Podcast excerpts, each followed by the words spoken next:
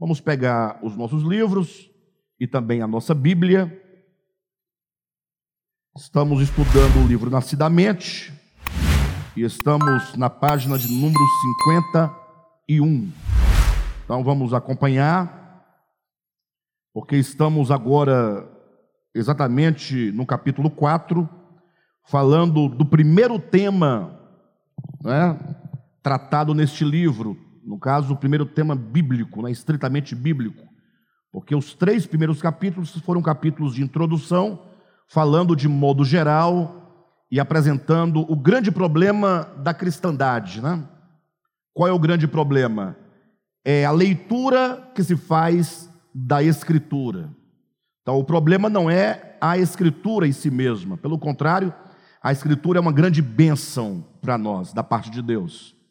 A Escritura é um instrumento divino que nos foi dado por meio dos seus profetas e apóstolos, com vistas a nos ensinar, né, a tomarmos pelas nossas mãos e nos conduzir por meio da revelação contida nas Escrituras a um conhecimento maior acerca de Deus, conhecimento acerca de nós mesmos, conhecimento das verdades né, acerca de Deus e de Sua vontade eterna.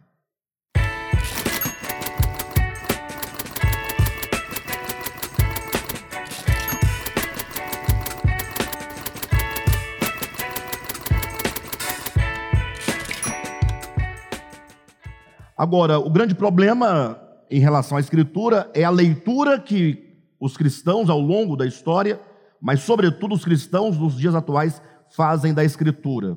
Geralmente, sempre uma leitura literal, né? tomando ao pé da letra ali a, cada texto, cada palavra, cada raciocínio, de maneira que é, quando se faz, quando se exige esse tipo de leitura, né, uma leitura sempre no âmbito literal, se perde a maior parte da escritura, da, das suas revelações, uma vez que a escritura ela, ela usa uma linguagem humana para falar de coisas divinas. Né? Então, é preciso que ao lermos as escrituras entendamos o espírito da palavra, o sentido espiritual que o texto sagrado quer nos ensinar. Então, nós estamos sempre propondo a vocês uma leitura orgânica das Escrituras. É, talvez alguém pode dizer, ah, mas é, o Devap agora, com esse tal, essa tal de leitura é, orgânica, eu não sei porque a estranheza disso. Porque o fato é que as muitas denominações é, do cristianismo, é, na sua maioria, elas impõem um, um, modo de leitura da Escritura. Por isso que há muitas interpretações distintas. Por isso que há muito desentendimento, porque são muitas as interpretações que são ah, conferidas às Escrituras, né? ou são imprimidas às Escrituras. No caso nosso, nós estamos dizendo que, quando nós lemos as Escrituras, e vocês entenderão isso na medida em que nós formos apresentando ah, os temas principais da Bíblia nesse livro, vocês vão perceber que esses temas só fazem sentido quando se entende ah, esses textos espiritualmente. Porque quando você toma o tema e os textos no sentido literal, me parece que a Bíblia não diz respeito a nós, porque começa a narrar um tanto de histórias que ocorreram há três mil anos antes de Cristo, ou há mesmo dois mil anos é, de Cristo e os apóstolos até nós, e nós ficamos de fora apenas contemplando a história de Abraão, a história de Isaac, a história de Davi, a história de Moisés, a história de Paulo, a história de Jesus, e nunca chega em nós, nunca fala de nós. É, então nós entendemos que a Escritura Sagrada traz uma revelação eterna, que não se prende no tempo, que todo aquele que lê a Escritura de maneira correta se verá refletido nas páginas das Escrituras. Então nós vamos seguindo nesse sentido. Né? Então o primeiro tema que nós temos apresentado que é aqui no capítulo 4, é Satanás, a antiga serpente e o grande dragão vermelho. E o que vimos até então, basicamente, são duas coisas. Primeiro, que o termo Satanás, né, na sua base semântica, ele é um adjetivo. Ele é um adjetivo.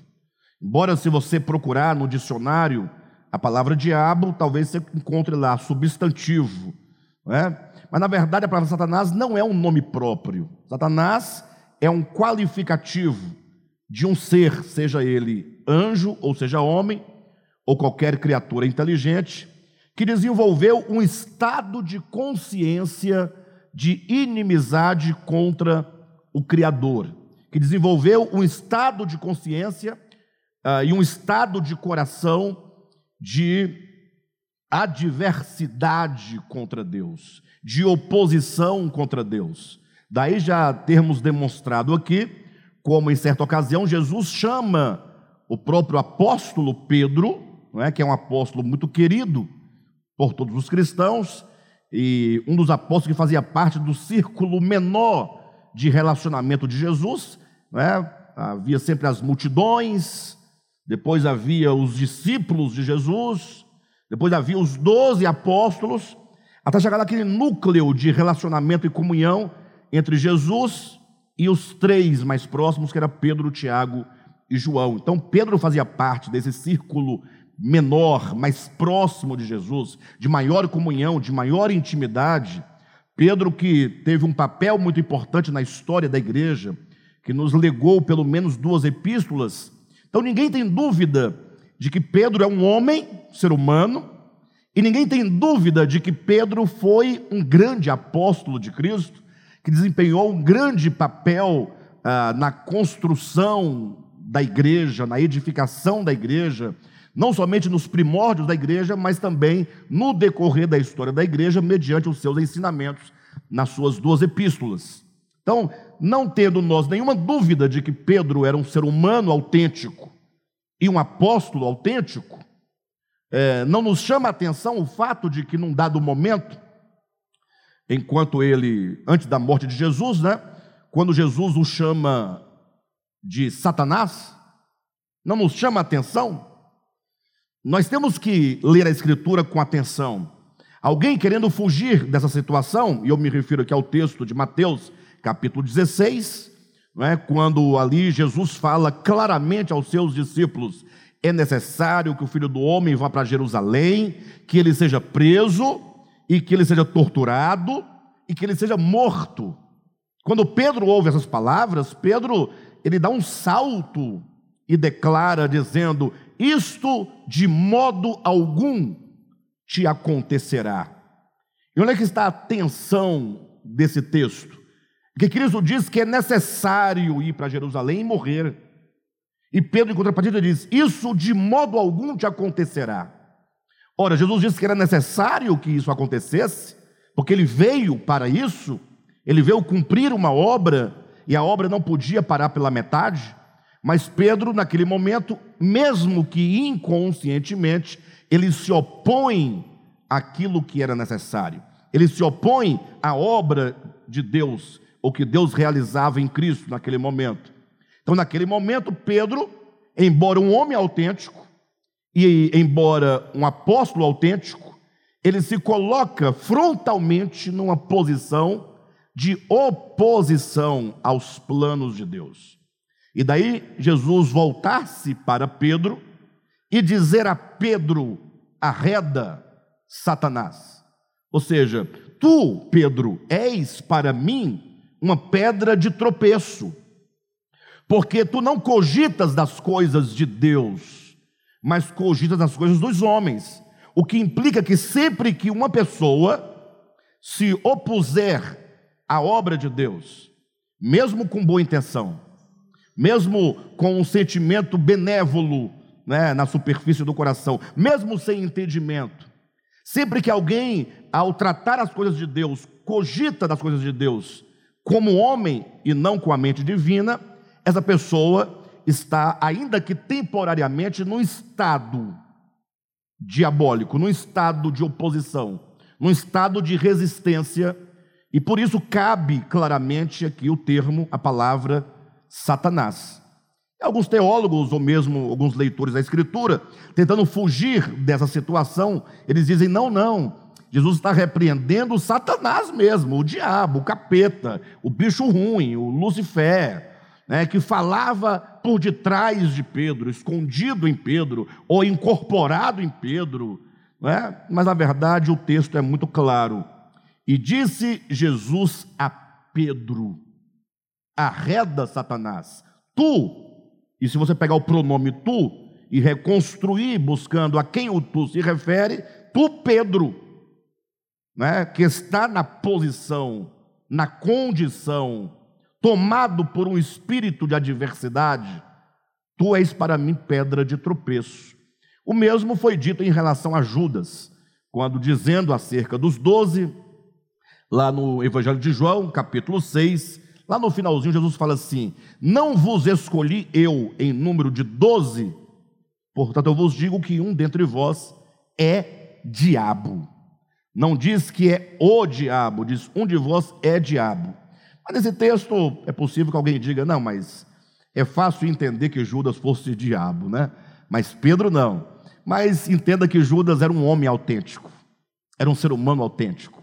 Bem, com isso eu quero dizer que é preciso que ao ler a Escritura, nós entendamos basicamente duas coisas. Vamos colocar isso de maneira clara e de maneira didática. Primeiro, quando a Escritura usa o termo diabo para se referir a um ser e é provável que isso aconteça, ele está se referindo ao querubim caído, né, que na Vulgata, na tradução da, da Bíblia para o latim, vai aparecer a palavra Lúcifer, aquele que porta a luz. Então não há, da nossa parte, nenhuma oposição à existência corpórea, individual, de um ser a quem a Bíblia eventualmente se dirige a ele chamando de o diabo. Não, mas fala de um querubim. E aqui é importante separarmos. Não existe em toda a Bíblia e não existe em toda a criação de Deus um ser cuja natureza criada por Deus seja diabo. Então, primeiro momento, não existe o diabo enquanto uma criatura. É espantoso. Alguém pode dizer, mas como não? A Bíblia fala do diabo. É, mas veja, enquanto criatura, aquele a quem a Bíblia chama de diabo é um anjo. E para ser mais preciso, é um querubim.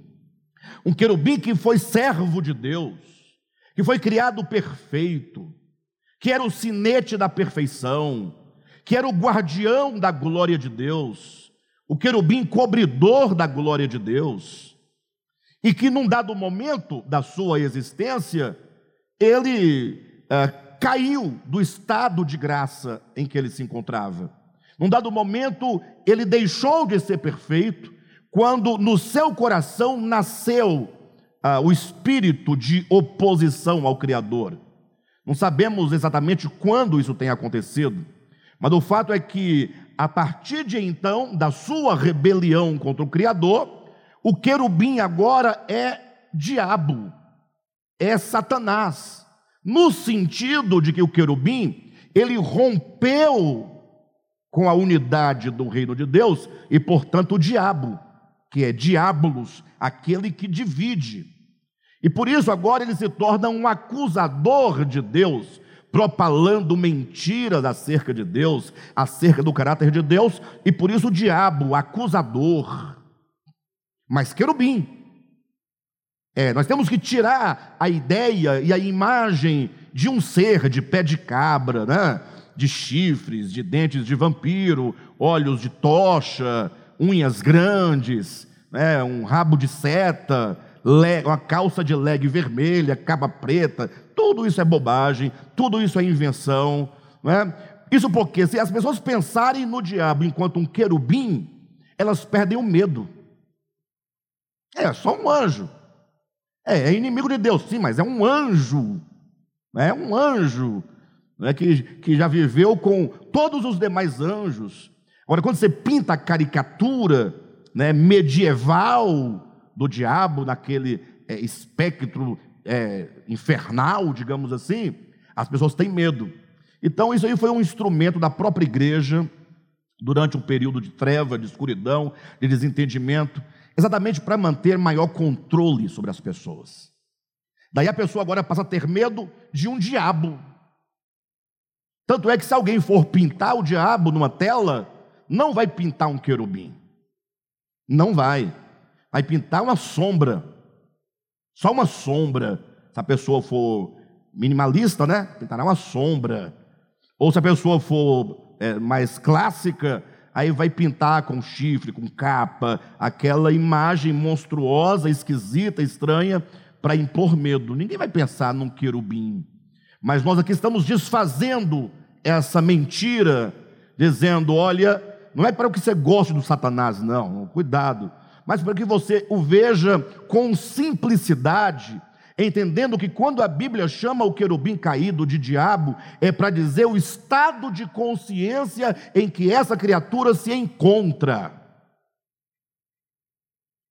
E é dito que ele é o diabo, usando esse artigo né, definido, o diabo, para se referir a ele como aquele que é o princípio, aquele que é o pai da mentira, aquele que na nossa história né, é o primeiro a desbravar o caminho da sublevação, da rebelião contra Deus e contra o seu reino.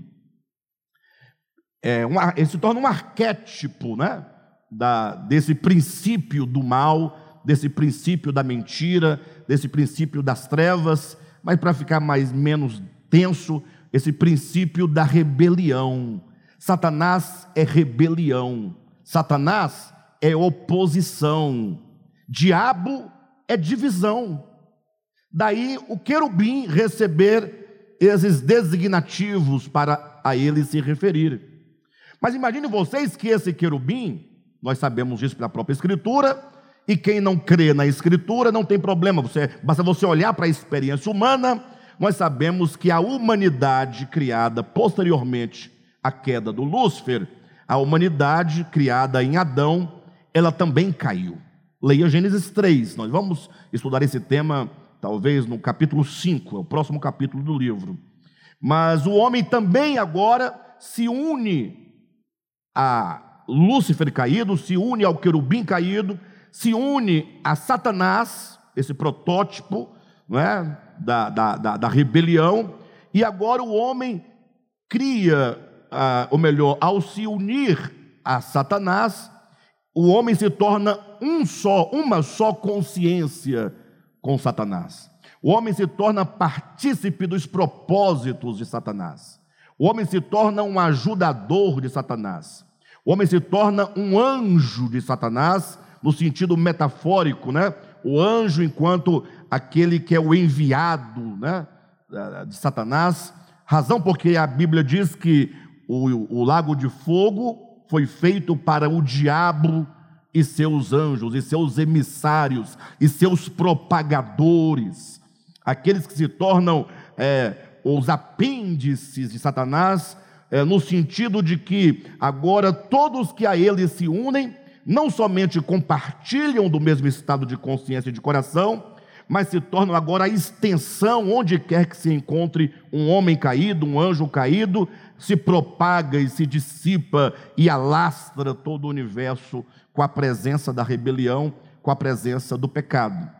E, portanto, entendemos claramente que quando se fala biblicamente no sentido é, é, estrito da revelação, devemos entender Satanás como consciência caída, como consciência de oposição, estado de consciência que os seres caídos têm em relação ao Criador e ao seu reino. E agora, a partir daí, nós entendemos que não precisamos ficar com medo do Satanás. Basta você ter medo dos seus sentimentos de oposição ao Criador. Basta você ter medo e temer, né? Toda a oposição que o seu coração, as suas vontades, a sua mente, né, tem em relação a Deus, ou seja, esse sentimento, ou essa ação, ou essa predisposição de oposição a Deus. De modo que quando você olha para si mesmo, você verá muito de diabo muito de Satanás na sua própria experiência. Perfeito? Daí que nós entendemos, nós já concluímos semana passada dizendo exatamente isso, que a Bíblia começa falando de Satanás como uma serpente, a antiga serpente. E olha que nós vamos ainda nos aprofundar no sentido de serpente, tá? Lá no capítulo 4, salvo engano, 5, salvo engano, deste livro.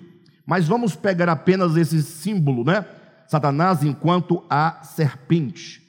Uma serpente que originalmente um animal pequeno, um animal é, é individual, mas que ao longo da escritura, ou seja, ao longo do eixo histórico, essa serpente vai crescendo e vai se desenvolvendo e vai se dilatando até chegar o momento de se tornar um grande dragão vermelho.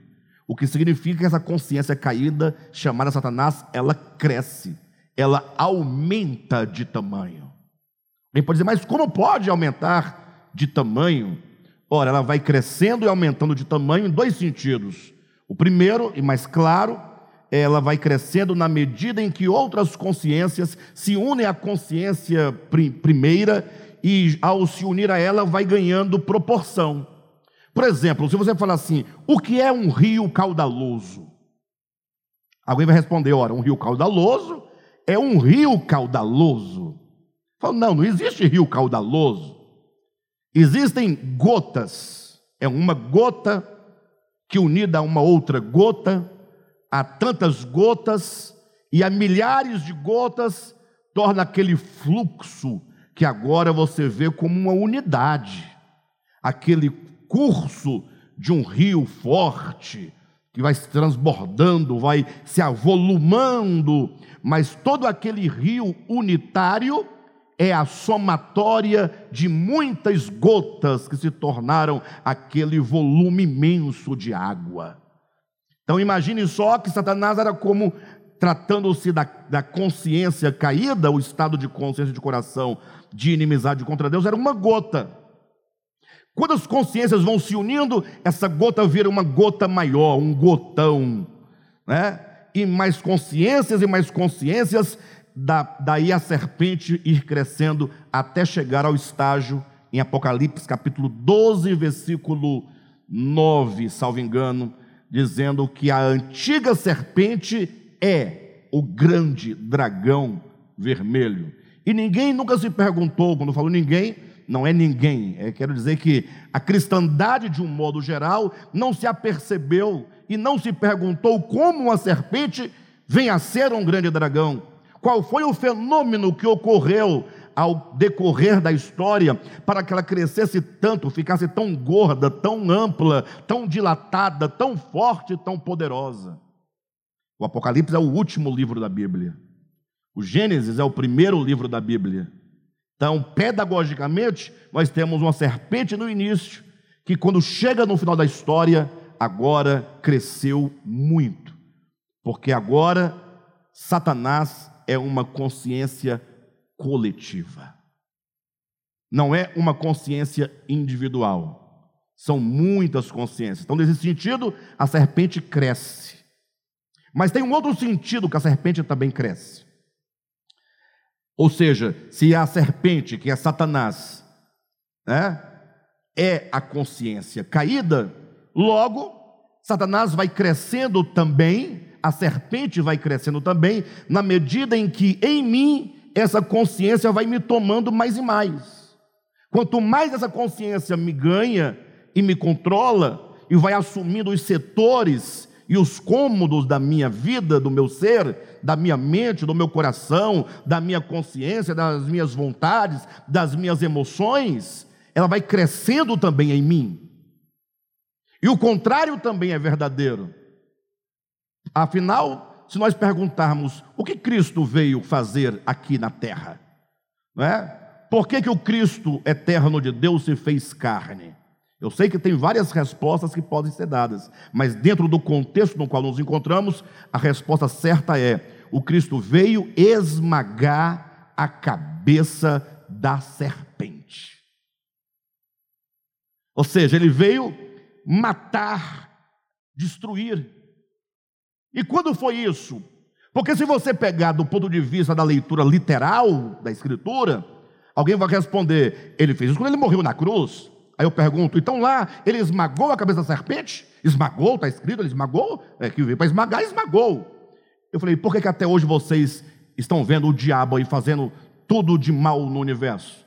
Porque se a serpente está com a cabeça esmagada, se ele matou a serpente, conforme está escrito, e eu creio, mas pela sua leitura literal, o diabo não deveria estar aí fazendo o que está fazendo. Sim ou não? Fala, não, ele esmagou, mas é, é, não consumou. Aí, você está tendo essa ideia de onde? Aí vamos colocar, não, é porque ele fez, mas, mas não fez, ele fez, mas fará. Aí todo um argumento. Não, se essa é a leitura correta, Satanás é um ser e Cristo veio para esmagar a cabeça da serpente, desde a morte de Jesus, então não deveria mais ter Satanás solto no universo. E é o que mais tem nas igrejas. É o pastor dizendo: Satanás, Satanás, sai Satanás. Primeiro ele chama, vem Satanás. Depois, quando ele fala, agora sai Satanás. Aí ele finge que sai, senta no banco e continua lá sentado. Até a próxima manifestação. Então é uma contradição só. Alexandre, mas Cristo esmagou ou não esmagou? Lógico que ele esmagou. Lógico. Por isso que o Verbo se fez carne. Porque ele entrou, é, o Cristo de Deus se encarnou no homem. Homem como você, homem como eu. Está em Hebreus capítulo 4 claramente, né, que o Filho do homem, o Cristo de Deus encarnado, ou Cristo se fez participante de carne e sangue, a nossa semelhança, e ele foi tentado em todas as coisas, a nossa semelhança, e como homem, ele viveu sobre a terra.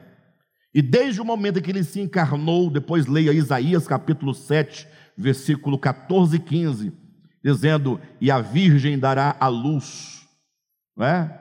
Não, eis que vos deixo um sinal: a virgem dará a luz a um filho né? e ele será chamado pelo nome de Emanuel, que quer dizer Deus conosco. Então a virgem, que é Maria, dará à luz a um filho, é o menino Jesus, e esse menino é Deus que se encarna nesse menino. E agora é dito no versículo seguinte, versículo 15, né? 7, 14 e 15 de Isaías: Ele, esse menino, aprende, é, comerá manteiga e mel quando aprender a desprezar o mal e acolher o bem. Ora, os cristãos não pensam nisso, porque quando pensam no homem, os cristãos pensam, é, ou melhor, quando pensam em Jesus, eles pensam num homem que era impossível que pecasse.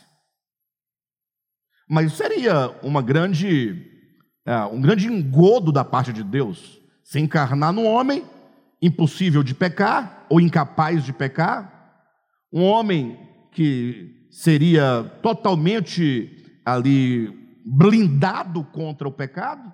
E por que é dito que ele foi tentado? Ah, ali era uma brincadeira de Deus para enganar você, porque ele não podia cair. Ele não podia eventualmente se tornar como Adão depois da sua queda. Quando Cristo foi tentado, ele foi tentado de verdade.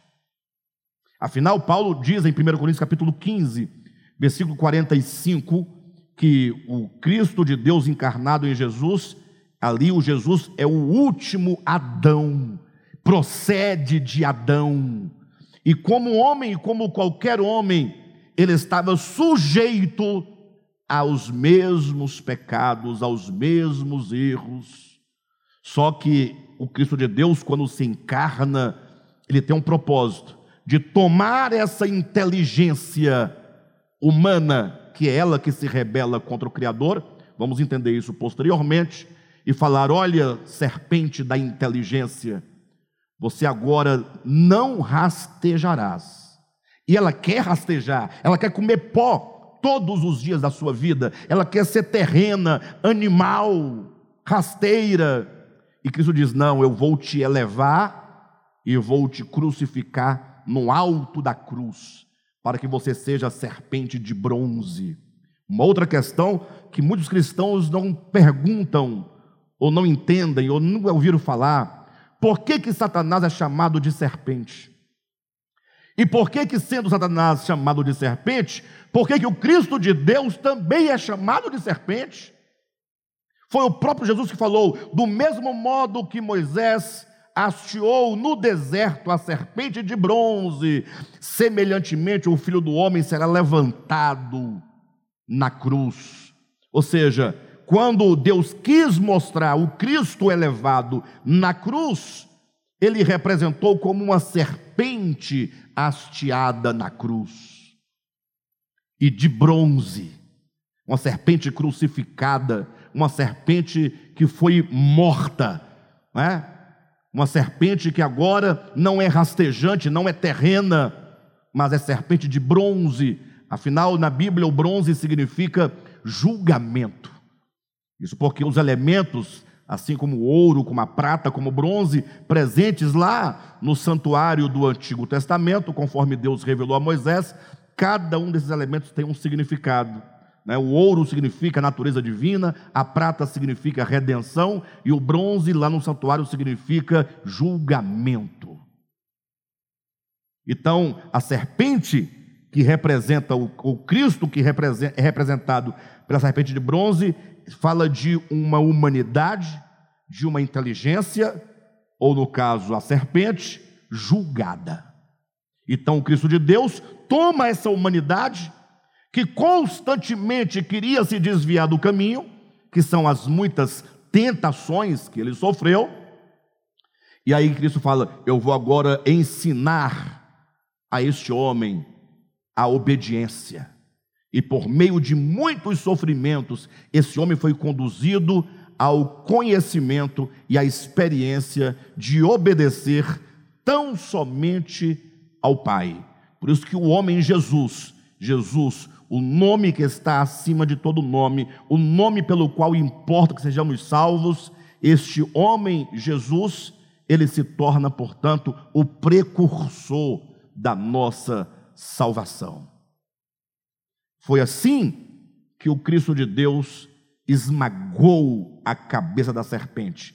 Em cada decisão de Jesus pela verdade, a cada decisão de Jesus contra a mentira, a cada decisão de Cristo pela justiça, pelo Pai, pelo reino, era um pisar a cabeça da serpente, de modo que quando Jesus na cruz do Calvário declarou: Pai, está tudo consumado, ele disse: Pai, este homem, Jesus, este homem humano, este homem que é Adão, porque dele procede, é o último Adão, ele alcançou a plenitude da sua excelência, está consumado, tetalestai, né? que quer dizer exatamente, ele alcança o nível máximo de sublimidade, de entrega absoluta a Deus. O homem ali está redimido em Jesus. Então, em Jesus, a cabeça da serpente está esmagada. Ele venceu completamente. Não houve em Jesus espaço para que a serpente hasteasse o seu tronco das entranhas de Cristo para lhe governar a cabeça. Não, foi de fato esmagada. Só assim faz sentido a leitura de que Jesus esmagou a cabeça da serpente. Só assim faz sentido, não é? E agora ele nos convida a todos nós que cremos no seu nome e crer Significa olhar para a vida de Jesus e entender que não há outro caminho que leve o homem a Deus, e agora, portanto, se cremos assim, nos tornamos seus discípulos, ou seja, assumimos a mesma disciplina que Jesus assumiu para si, ele enquanto precursor, ele enquanto mestre, nós enquanto os seus seguidores, vamos trilhando o mesmo caminho e na medida que nós vamos trilhando esse caminho, a serpente também vai sendo esmagada dentro de nós. Essa consciência caída vai diminuindo, vai minguando. Então, se nós trilhamos o caminho da redenção, a serpente diminui.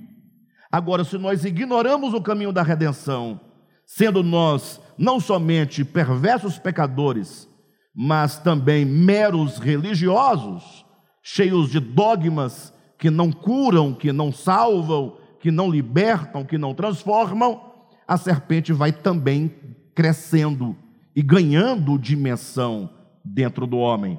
Então a serpente cresce de serpente para se tornar dragão, na medida em que muitas consciências se reúnem para se tornar uma consciência maior e coletiva, e a serpente cresce na medida em que ela ganha não somente a consciência, mas vai ganhando o coração, a mente, as vontades, as emoções, e o homem vai se tornando cada vez mais satânico, cada vez mais diabólico. Perfeito? Vamos à leitura do texto. Vamos avançando na nossa leitura, página de número 51, aí no segundo parágrafo, de baixo para cima, quando diz em Apocalipse 12, 9. Em Apocalipse 12, 9, Satanás é chamado de o grande dragão. E para que não, rest, não restasse nenhuma dúvida acerca da identidade do dragão, ou dessa figura, afirma-se no mesmo texto que o dragão é a antiga serpente, a mesma do Éden, que tentou e fez cair o primeiro homem. Mas como a, ser, mas como a serpente veio a se tornar um dragão grande e vermelho. Ora, vede, a pequena serpente foi se transformando no grande dragão pelo aumento de si mesma, à medida que mentes e corações que lhe davam ouvidos e a ela se associavam. A serpente original, que se encontra no livro dos Começos, em Gênesis, se desenvolveu e ganhou forma de dragão, visto que milhares de consciências a ela se uniram. Então aqui é uma coisa interessante de se frisar. A serpente que se torna dragão tornou-se grande e vermelha com o aumento de si mesma. Alguém diz, ora, mas como o aumento de si mesma? Não diz que outras consciências a ela se uniram? É porque a consciência caída do querubim não é diferente de qualquer outra consciência caída, seja de anjos ou seja de homens. Ou seja, só há duas consciências no universo: a consciência da verdade, a consciência da justiça, a consciência do amor, a consciência da luz, que é Deus. E uma pseudo-consciência, uma consciência que se opõe a Deus, que é essa consciência caída, que também é una a consciência da mentira, das trevas, da injustiça, da falsidade, que se opõe a Deus. Então, tanto homens como anjos caídos são partícipes de uma mesma e única consciência. Essa é a grande verdade. Seguindo no texto, diz assim: Entende-se, portanto, que a multiplicação, ó, a multiplicação da consciência matriz nas muitas outras consciências consiste no aumento da serpente e a transformação des, é, desta em dragão, a transformação da serpente em dragão consiste na intensidade de sua ferocidade, orgulho e violência pela força das muitas consciências reunidas. Então aqui diz claramente que ela se transforma agora num grande animal forte, não é? Um animal que tem muito mais força, mais impacto, porque a serpente também, num outro nível agora, cresce em ferocidade, cresce em malignidade. Como a própria Escritura nos mostra claramente que o pecado Todo pecado é pecado, mas o pecado ele pode ir se tornando cada vez mais intenso em si mesmo.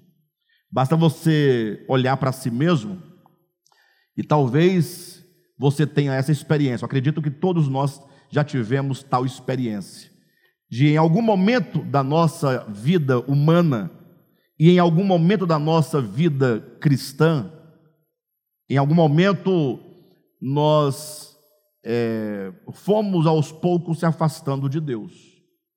Não sei se vocês entendem, mas se afastar de Deus não é deixar de ir para a igreja, como alguns pensam, que o crente está na igreja, se deixa de ir é desviado. Essa relação não existe, né? Isso não tem nada a ver com nada. Mas você pode ir em todos os cultos, e desde que você não faça uso daquele momento, mas vai por mera religiosidade, você não está se conectado. Ou você pode crer na Bíblia, pode crer em Deus, pode crer no Espírito Santo, você pode crer em qualquer outra coisa nesse sentido, mas se você não prova, não experimenta, não está em profunda comunhão e constância com essas verdades, com essas realidades espirituais, você pode carregar nos lábios o nome, mas ter uma experiência contrária àquilo que seus lábios professam. Ou pode ser que em algum momento você teve profunda intimidade e comunhão com Deus, e teve uma vida cristã próspera, produtiva, uma verdadeira espiritualidade. Mas quando você vai abandonando as práticas mais simples da vida cristã, que é a comunhão, que é a oração, é? que é a leitura, reflexão, é? meditação da verdade de Deus, de se dar para ouvir, para receber a palavra de Deus, de estar com aqueles que invocam o nome do Senhor, você acaba que no, na sua experiência, no seu coração, você vai ficando distante. E quanto mais você se afasta de Deus no coração, mais intenso se torna o pecado dentro de você, mais forte. Né, para usar aqui um texto bíblico, ou uma figura bíblica, ainda que em contextos diferentes, mas é como diz aquele texto de Salmos: um abismo chama outro abismo. É como que, é, imagine só, dar um exemplo aqui, talvez bem banal e secular, mas talvez ajude. Uma criança que na sua infância, ela ali empolgada com outros amiguinhos de rua, é, combinam ali de entrar no supermercado e roubar chocolate granulado aquele saquinho, chocolate granulado. Aí, coisa de criança, não pode chamar, falar que a criança é ladrão no sentido próprio da palavra, como se aplica àquela pessoa que rouba de fato. Não é? Vocês entendem? É só uma criança. É, é coisa de menino. Não é? Tudo bem. Mas imagine que ela faça isso uma vez, não é pega, na primeira vez ela estava com o coração, chega a estar saindo pela boca, mas como não foi pega, na segunda vez, o coração bate menos, menos forte, e ela já tem uma segurança um pouco maior. Digamos que ela, na sua infância, faça isso muitas vezes, né? e nunca é pega, os pais nunca sabem, e a coisa fica na cabeça dela que é muito fácil. Amanhã ela quer pegar uma outra coisa na casa de uma pessoa, e isso vai ganhando proporção e vai gerando nessa pessoa não somente uma convicção de que dá certo, mas é um desejo que vai aumentando. E é provável que essa criança no futuro ela se torne por profissão e por estilo de vida de fato um ladrão. Mas vocês percebem que vão vai se rompendo paradigmas e aquilo que é perverso em natureza vai ganhando dimensão mais e mais, até que começando de um chocolate granulado, chega-se a assaltar um banco. Começando por um chocolate granulado, chega a matar uma pessoa para lhe tirar um tênis. Olha como o pecado, ou a consciência caída, ela ganha, ela vai crescendo em intensidade, em ferocidade, em malignidade, em perversidade. Estão entendendo? Este é o argumento que está aqui no livro, quando diz, não é? na página 52, no primeiro parágrafo aí, quando diz: Entende-se, portanto, que a multiplicação da consciência matriz nas muitas outras consciências consiste no aumento da serpente, e a transformação desta em dragão consiste na intensidade de sua ferocidade, orgulho e violência pela força das muitas consciências reunidas. A partir desse contexto cósmico, porque agora a serpente, ou seja, a consciência caída, ganha uma, uma dimensão cósmica, não é algo mais isolado, é algo que está presente em todo o cosmo. Deve-se entender Satanás como a inimizade e a adversidade contra o eterno, que se instauraram no coração de Lúcifer e de todos os que a ele se aliaram. Enquanto tal adversidade se encontrava em apenas um coração, o de Lúcifer, tínhamos a serpente. Quando tal sentimento se espalha por vários corações, temos o grande dragão vermelho, a consciência caída, cósmica e coletiva, crescida e desenvolvida, a saber, o império das trevas, a força das trevas, o domínio das trevas. Infelizmente, por uma questão de problema de leitura, e é nisso que nós estamos batendo, como você lê a Escritura, a maioria esmagadora dos cristãos, ao pensarem no império das trevas, pensam num lugar físico, geográfico, que tem um portão de latão quente, com fumaça, fogo e enxofre, onde tem um Satanás com chifre maior do que aquele do alto da compadecida, sentado num trono com um tridente, e um tanto de outros demoninhos pequenos e menores a seu comando. E eles pensam que lá nesse lugar chamado inferno é o império das trevas. E não sabe que a palavra império, né? Essa é a palavra que se encontra em Colossenses capítulo 1, versículo 13, quando fala que Deus nos libertou do império das trevas e nos levou para o reino do Filho. E aqui está a resposta. Ora, se eu fui liberto do império das trevas, a primeira pergunta é: eu já estive lá nesse lugar? Que eles chamam de lugar geográfico de fogo com o trono do capeta? Eu, estive lá? Então, se eu não estive lá, mas de lá eu fui liberto, ou melhor, do império das trevas fui liberto, logo o império das trevas não pode ser pensado literalmente num lugar. Pense nisso. E o mais, do império das trevas fomos libertos e fomos transportados para o reino do Filho.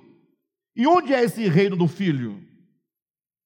Que eu nunca estive num lugar abobadado, de cor de safira, cheio de anjos voando, porque colocam o império das trevas como um lugar e o reino de Deus como um lugar. E eu não estive nem lá e nem do outro lado, mas de lá eu vim e para lá eu fui e sempre estive aqui. Percebe como nós precisamos entender império, essa palavra exousia, palavra grega, significa as influências das trevas.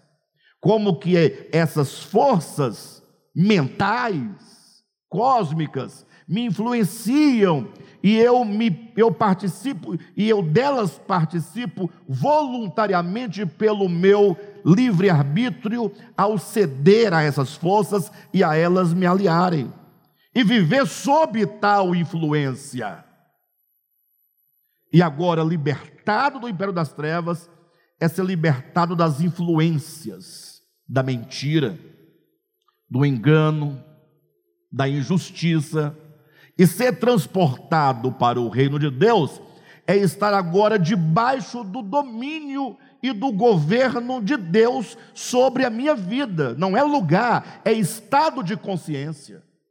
Por isso que tem um tanto de cristão por aí diabólicos, satanizados, achando que quando morrerem vão para o céu em algum lugar.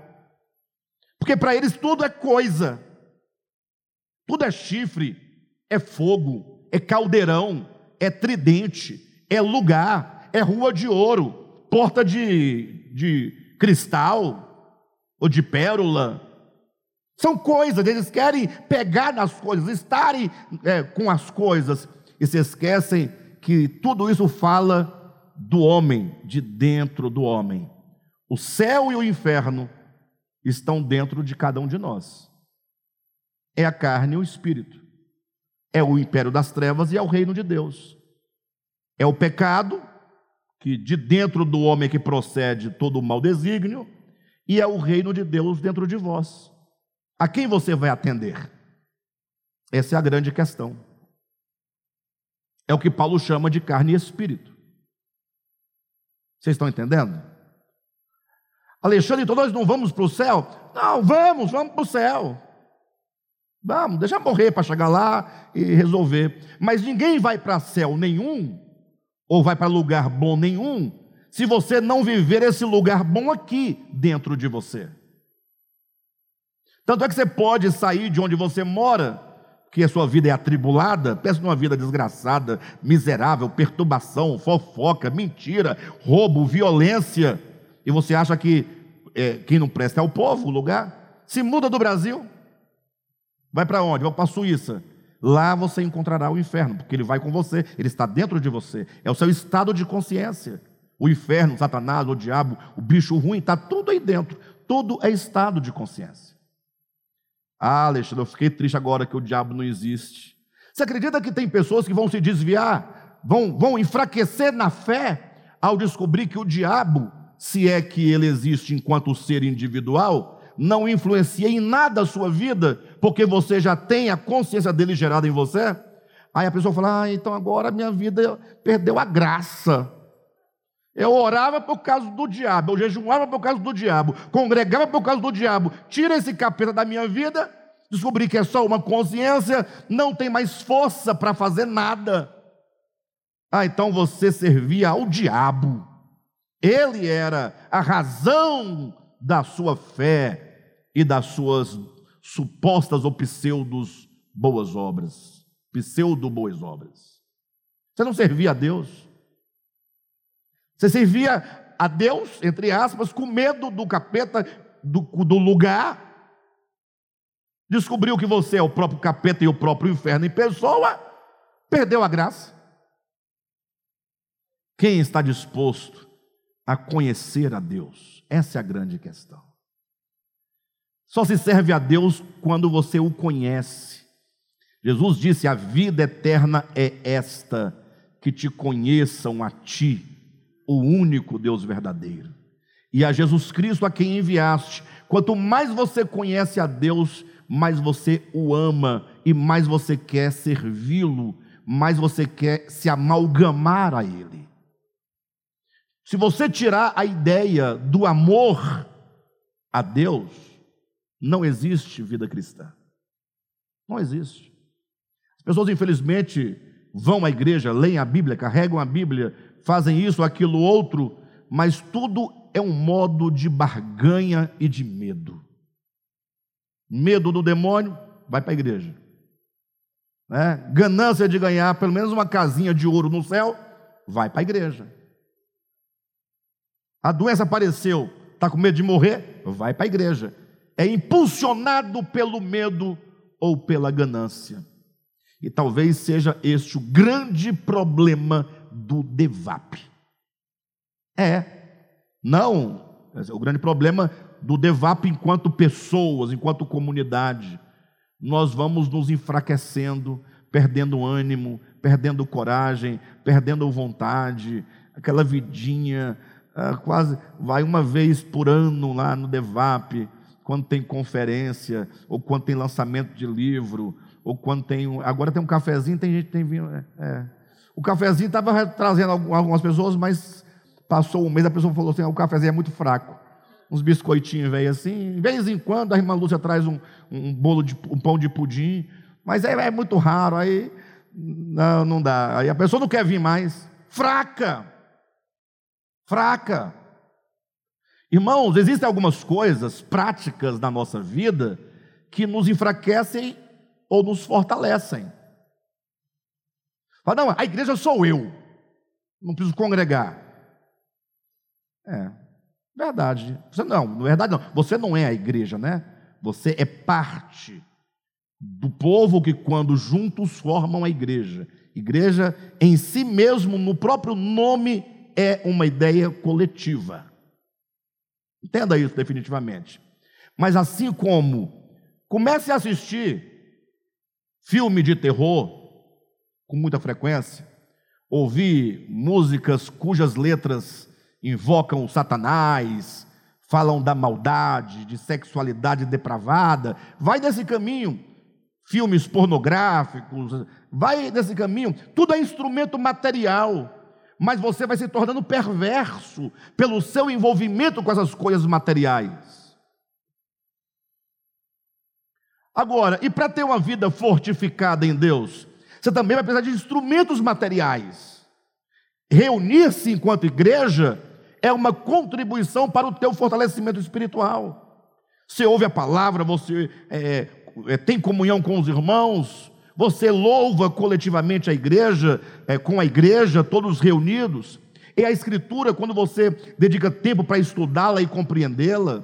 É um bom livro, é uma boa música, é uma boa poesia.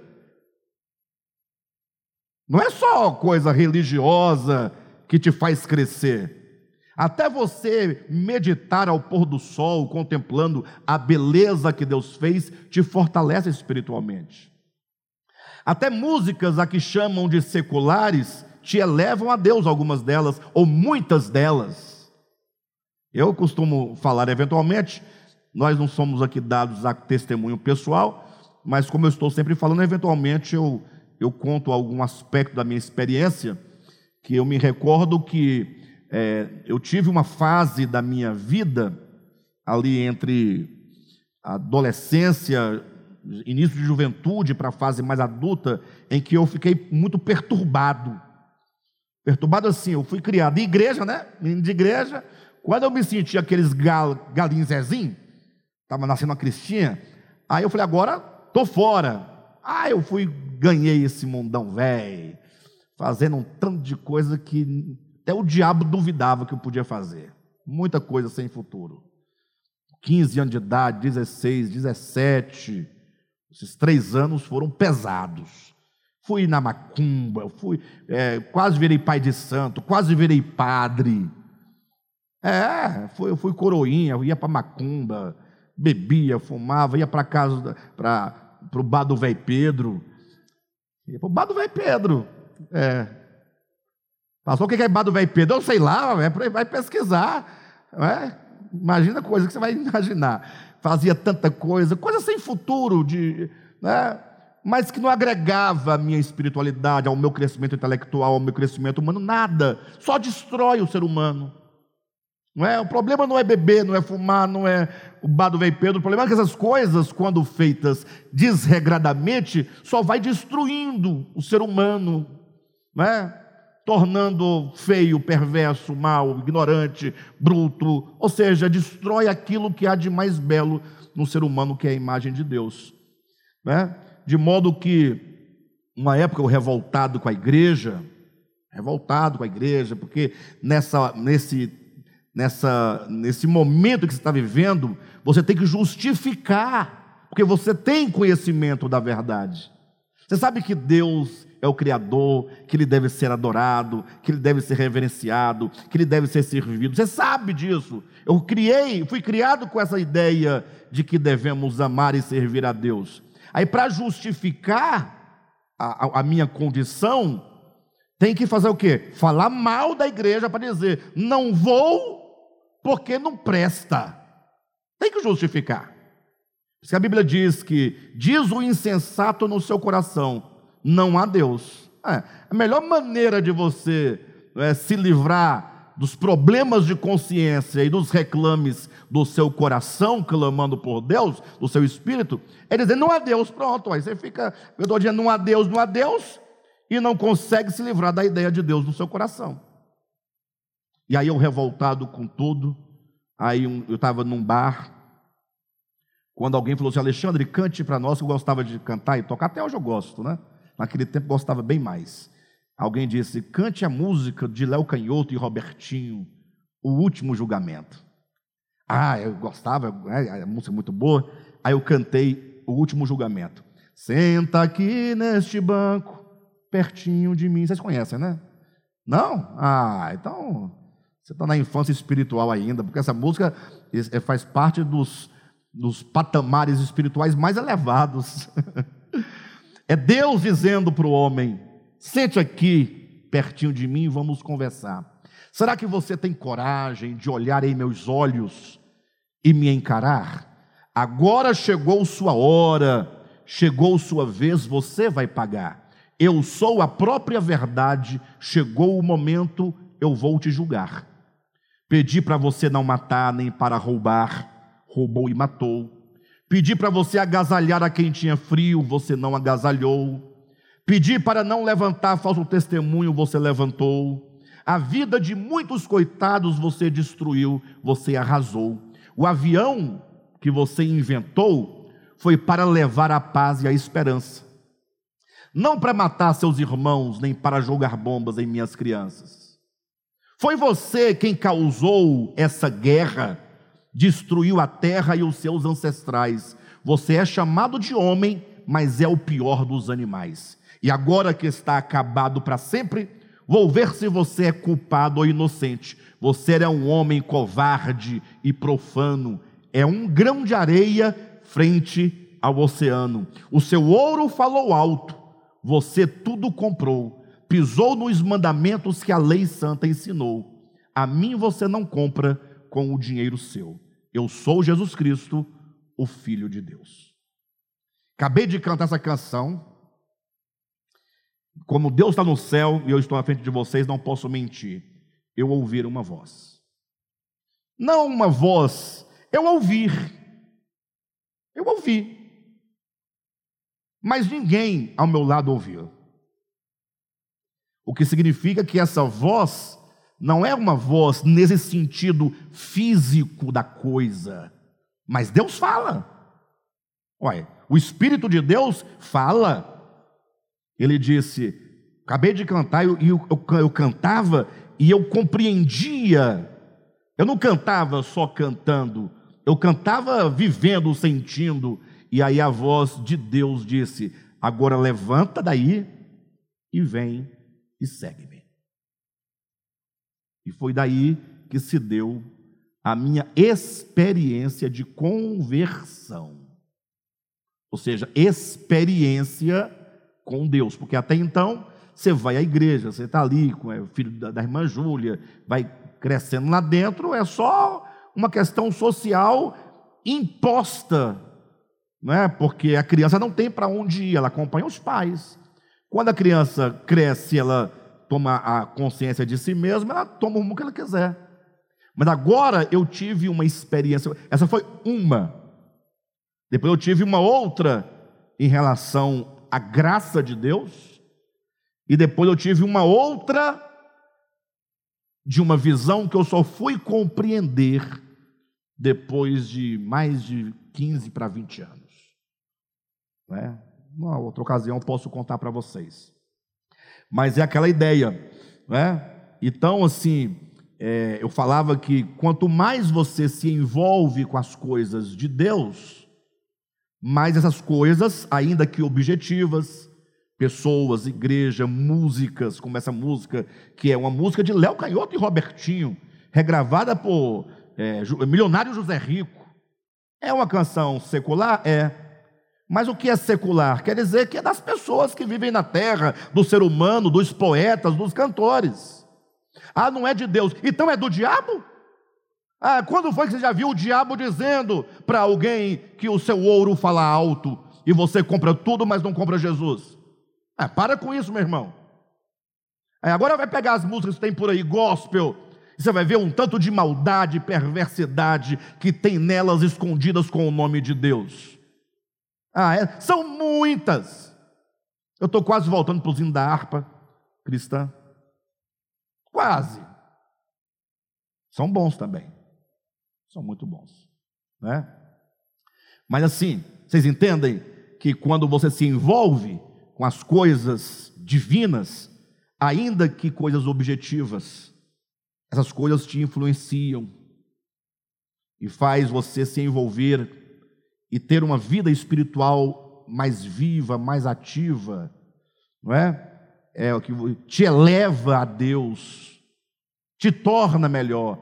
E igreja, reunir-se como igreja é um instrumento humano, porque são pessoas, mas dado por Deus. É Deus que diz: vocês precisam se reunir. Não é Deus que precisa que você esteja do meu lado aqui. Não, para. Porque eu na minha casa, Deus está lá, você na sua, ele também está lá. Deus está em todo lugar. Somos nós que estamos separados. E somos nós que precisamos de nos aproximar um do outro. Sou eu que preciso de você e você de mim e nós de todo, de todo mundo. Somos nós que temos uma necessidade. Não é que, ah, mas Deus está em todo lugar. Eu sei, é você que não está. E está sempre nos lugares errados. Porque você não usa o mesmo argumento para um bar. Você não usa. Você não usa o mesmo argumento para o futebol. Você quer ir para o. É, ah, me falaram uma vez, eu nunca fui, mas disseram que é, quando. Esse é um flamenguista, flamenguista tem problema, vocês sabem, né? Flamenguista é doente. Mas um flamenguista disse que uma vez, quando entrou pela primeira vez no Maracanã, que viu aquela multidão, uh, e aquela bandeirona correndo, você a gente sente uma coisa tão gostosa, uma coisa, uma energia, e eu não duvido que sinta, sinta, sente sim. E é aquela energia que faz daquele grupo todo uma unidade e que transmite uma energia forte para os jogadores no campo. Eu estou errado? E por que, que para a igreja fala, não, cada na sua casa, porque Deus está em todo lugar? Já observou que os argumentos são sempre contra as coisas boas, que eleva a espiritualidade? E tudo que é coisa que não muda a sua vida, em nada você quer objetivar, é o clube social, é o bar, é o cinema. Uma coisa é assistir um filme em casa, outra coisa é no cinema. Uma coisa é beber uma bebida em casa, outra coisa é num bar. Uma coisa é assistir futebol na sua casa, outra coisa é no estádio. Vocês não estão entendendo? Bem, de todo modo, é isso aí, né, pessoal? É, isso é Deus e o diabo, nós estamos falando disso aqui agora. então vamos só pegar um ponto para a gente encerrar aqui, né? Quando diz assim, página 52, lá no Entende-se novamente, só para a gente poder pegar o ritmo aqui. Entende-se, portanto, que a multiplicação da consciência matriz nas muitas outras consciências consiste no aumento da serpente, e a transformação desta em dragão consiste na intensidade de sua ferocidade, orgulho e violência pela força das muitas consciências reunidas. Vamos parar por aqui. Alexandre, nós avançamos pouco hoje na leitura. É, mas a leitura não é o problema. Né? A leitura é só o pretexto para a gente conversar o que nós estamos conversando. Não é? Alexandre deseja, vamos gastar um ano para ler o livro, não tem problema. Importante é que o pouco que nós estamos lendo, estamos extraindo muitas verdades. Estamos refletindo sobre coisas que em outro lugar ou noutra ocasião nós não refletiríamos, tá bom?